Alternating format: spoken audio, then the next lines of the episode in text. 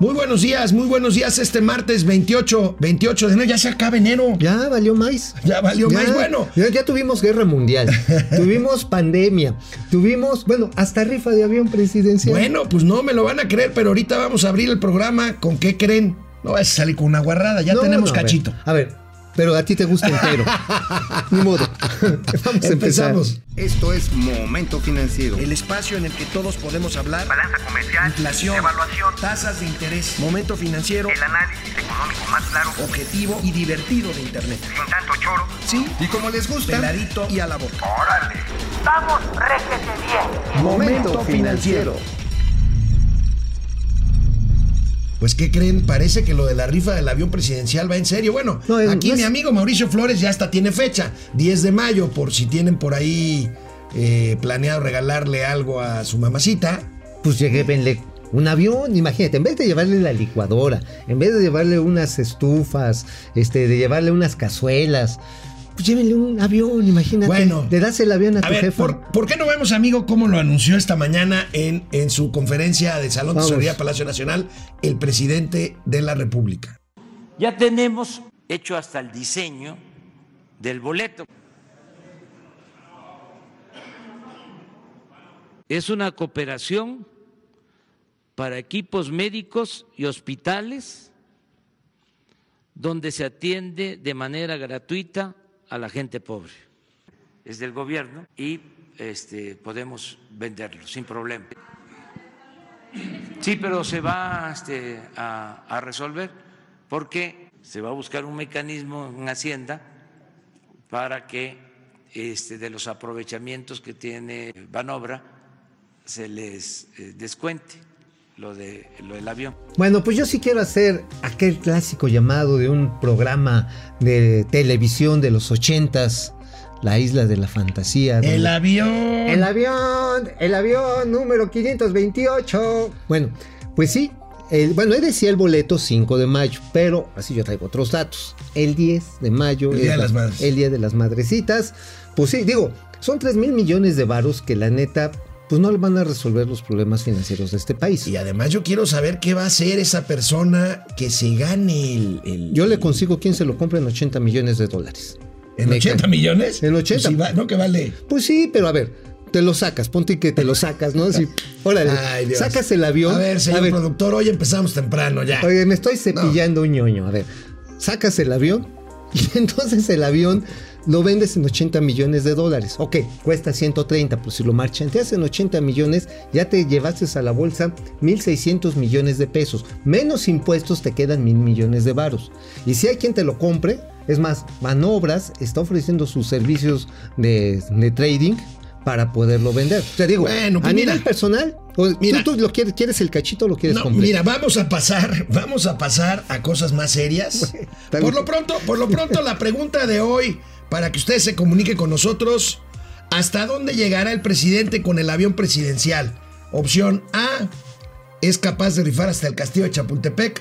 Opción B, es pura distracción mediática. ¿Tú qué opinas? Ah, yo creo que es parte de distracción mediática. Bueno, No vamos a ver, pero vamos a pasar a temas más serios. Los mercados financieros internacionales empezaron a estornudar por el coronavirus, amigo. Uy, sí. No, no, y además, yo creo que el primer infectado aquí fue el expresidente Felipe Calderón.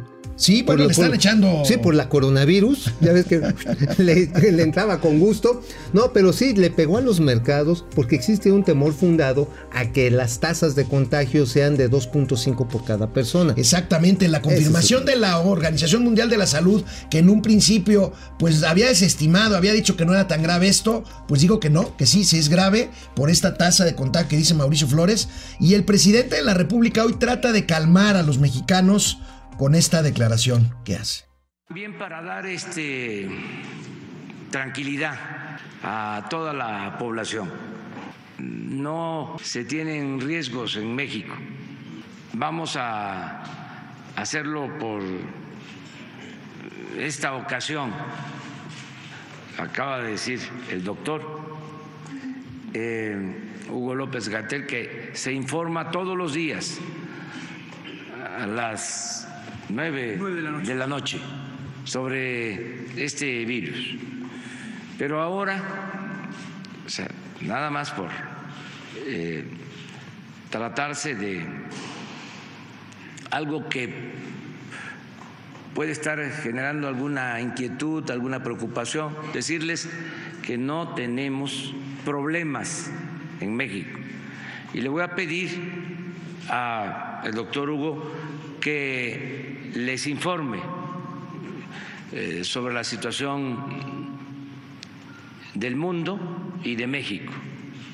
Es nuestro país, afortunadamente, eh, de los países más preparados y con menos riesgos mm, por la afectación de este virus, para que estemos eh, tranquilos, desde luego atentos, pero tranquilos.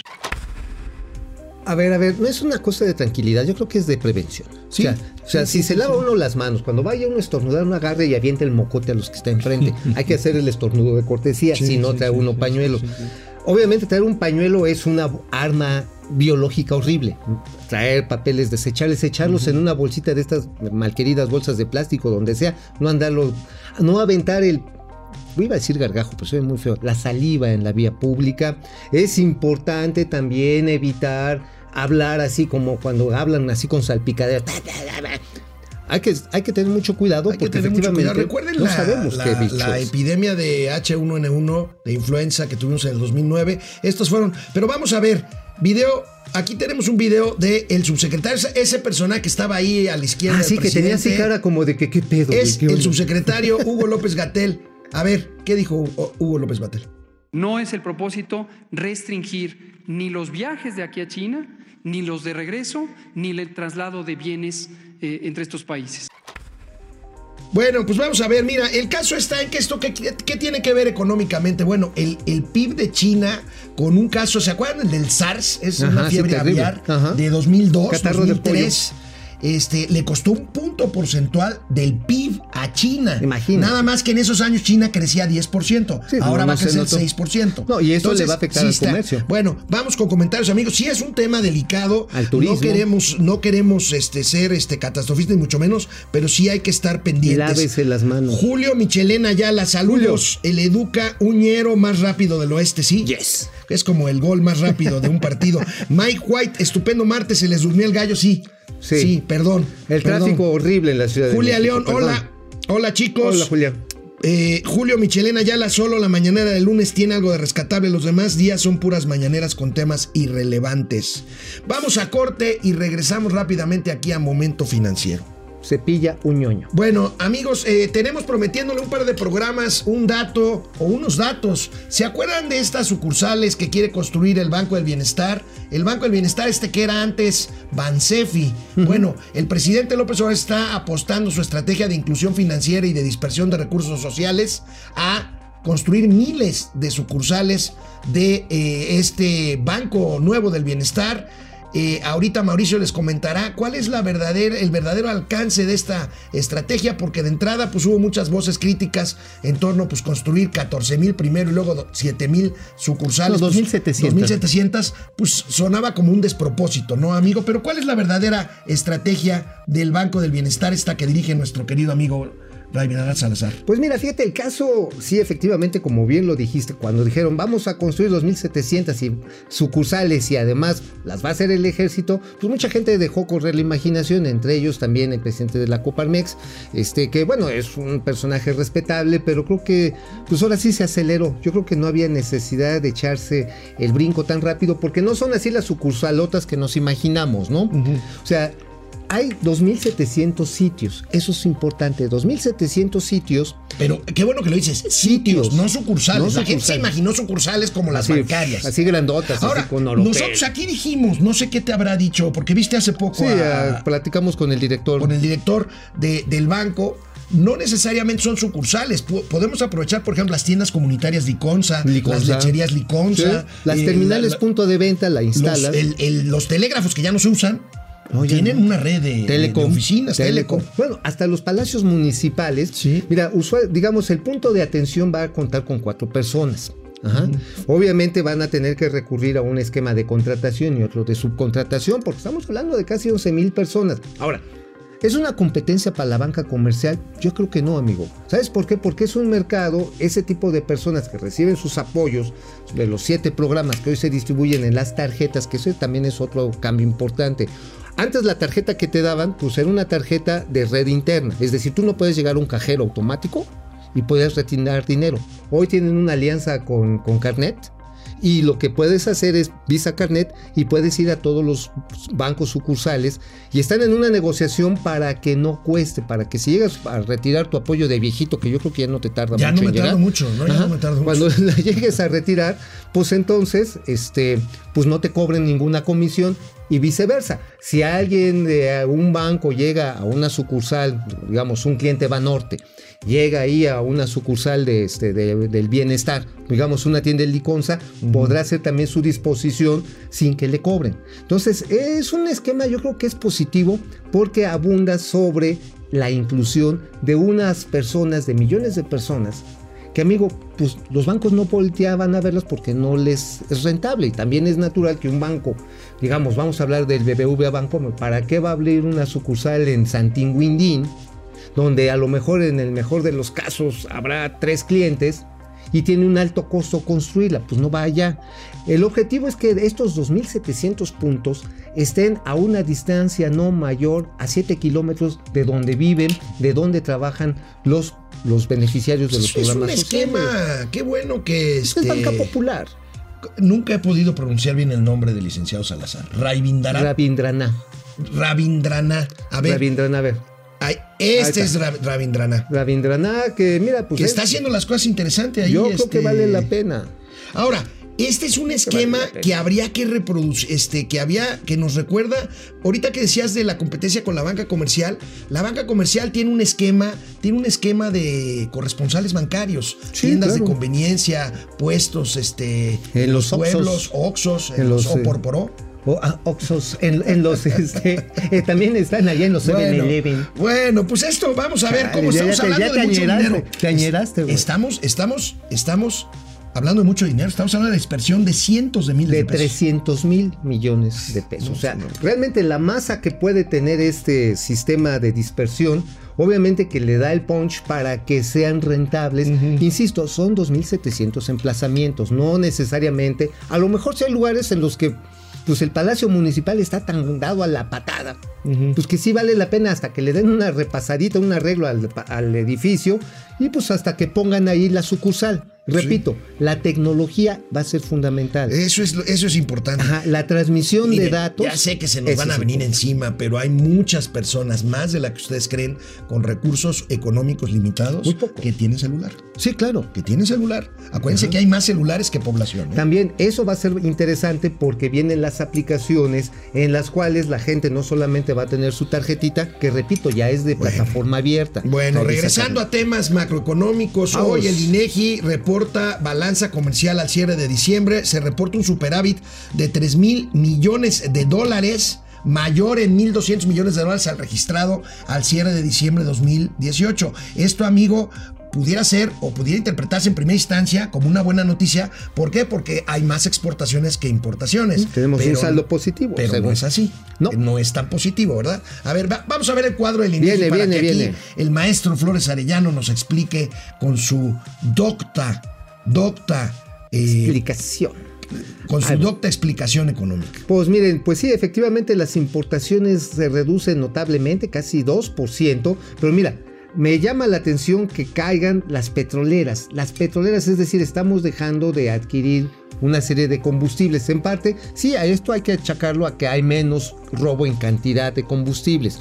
Pero también es cierto que por otro lado, si vemos la caída también muy notable de en 12.8% de las importaciones de bienes intermedios. Que, que eso es, Mauricio, lo que Exacto. denota la falta de crecimiento, ¿no? La falta de Claro. importaciones. Sí, los bienes intermedios son aquellos productos que se utilizan para procesar y fabricar otros bienes, Entonces, ya sea de consumo de A menos capital. importación de esos bienes de consumo de capital, quiere decir que estamos en una Sí, recesión. que en pocas palabras estamos comprando menos. Así Sí, es de fácil. sí, sí, sí. oye vieja, me ahorré una lana. Pues sí, no le estás dando de comer a tus hijos. pues sí, sí, pues sí, por sí, supuesto, sí, es sí. lo que tenemos.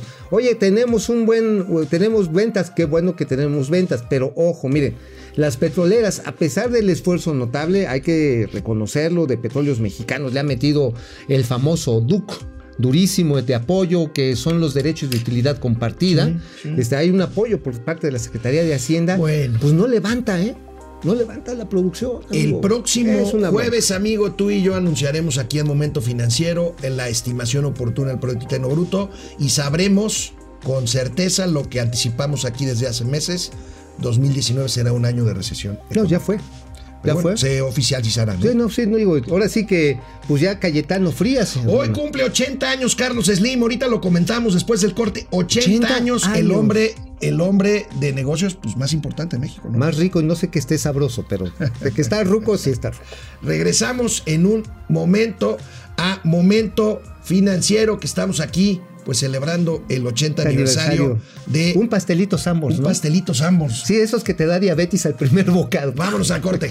Oye, por, por cierto, fíjate ver. que el miércoles pasado me encontré al mejor amigo de Carlos Slim en un restaurante que no voy a decir su nombre, pero se llama Cuchilleros.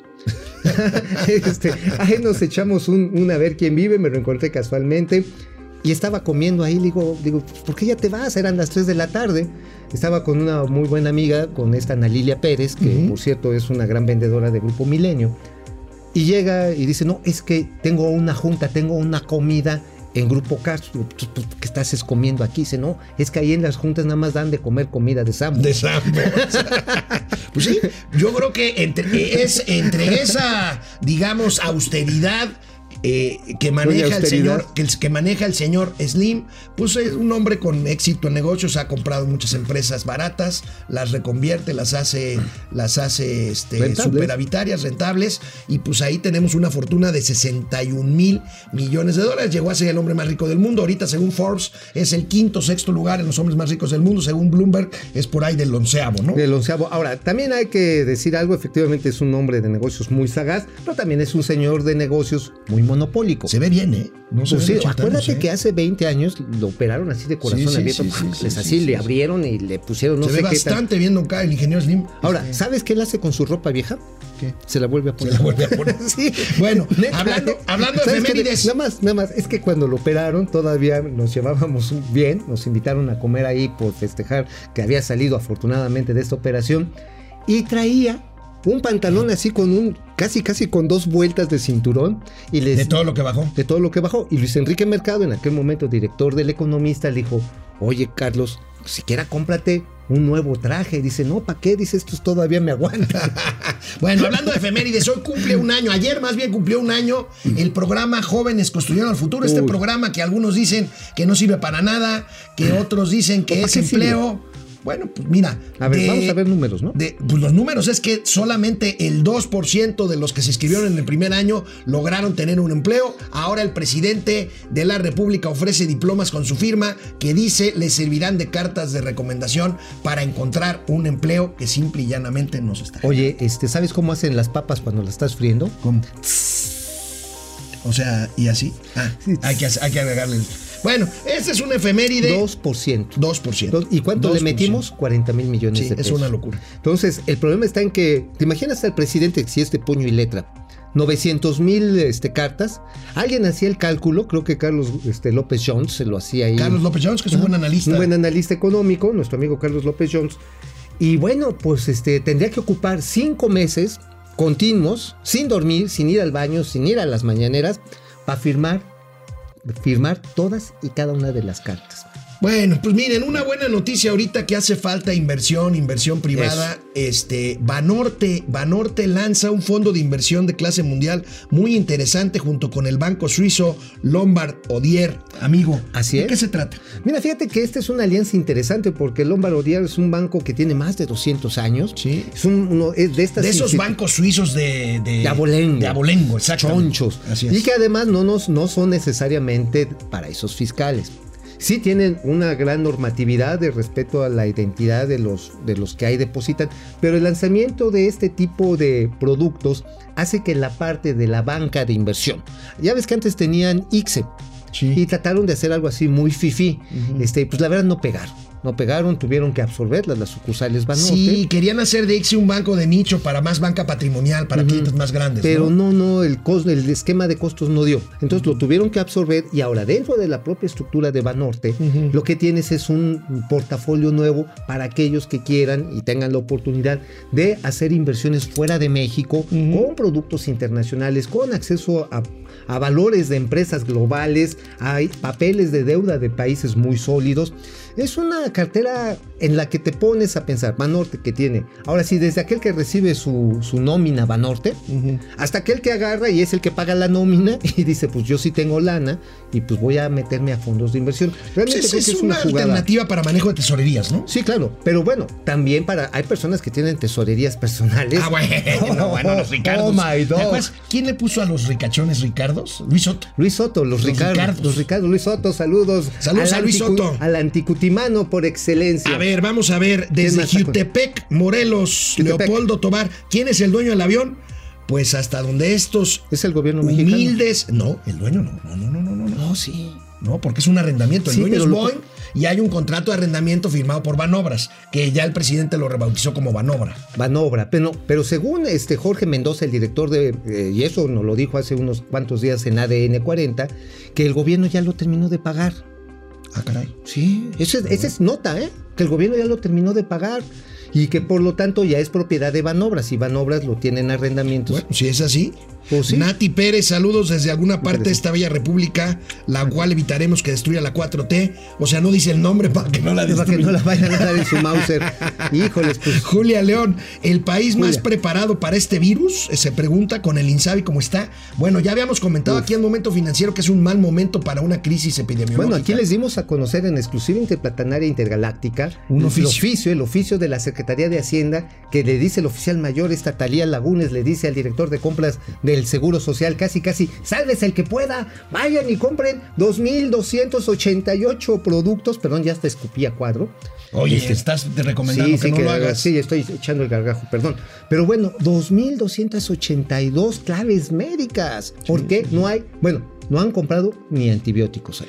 De hecho, este, Uf, de hecho, el subsecretario López Gatel, eh, pues insiste en tratar de justificar lo injustificable, lo injustificable que es política. que tendremos de aquí por lo menos al mes de abril, mayo, escasez de medicamentos, no solo de los, de los complicados para el cáncer, sino en general de la cadena de suministro de medicamentos de todo el sector público. eh, Oye, amigo, pues- De todo el sector salud, de salud pública de México. La verdad está en que creo que el señor Hugo López Gatel está engañando al presidente. Bueno, vamos Bueno, a ver. Está diciendo el- que, que todo es una trampa de el, los laboratorios. el tiempo, el tiempo Se todo lo pone en su lugar, ¿no? Sí. Bueno, vámonos con. eh, necesito que me platiques Ay, porque nos llegó por ahí un, un chisme de un escándalo en cervecería Cuauhtémoc, amigos. Así es. este, Mi querido amigo, el día de ayer un portal de noticias de Michoacán sacó a la luz audios de altos funcionarios del Ayuntamiento de Morelia donde admiten haber ofrecido información reservada a gerentes de la empresa cervecería Cuauhtémoc. Estamos ante un caso de Chelagate. Chelagate. Chelagate. El Chelagate, pues resulta que la señora Maricruz Ontiveros, que ella era la directora de inspección ahí- ahí cuando estaba administrando Alfonso Martínez, pues le daba la información a los de Heineken de los lugares donde tenía negocios el grupo modelo. Eso se llama espionaje industrial. Estamos pena, hablando ¿eh? de la cervecería dueña de marcas como Heineken, como eh, Tecate, Tecate, Tecate Light, que dicen que es para cuando ya se te eh, está 2X, son los que 2X. compiten con modelo, ¿no? con modelo, Corona. las chelas de Corona. Bueno, vamos a seguir este asunto, vamos a seguir este asunto y mientras tanto, pues nos despedimos, nos vemos mañana, mañana, ya, Con más del Chela. miércoles, mañana es miércoles, ¿verdad? ¿Te compro el cachito o lo quieres entero? Nos vemos mañana. Vamos, réjete bien. Momento financiero.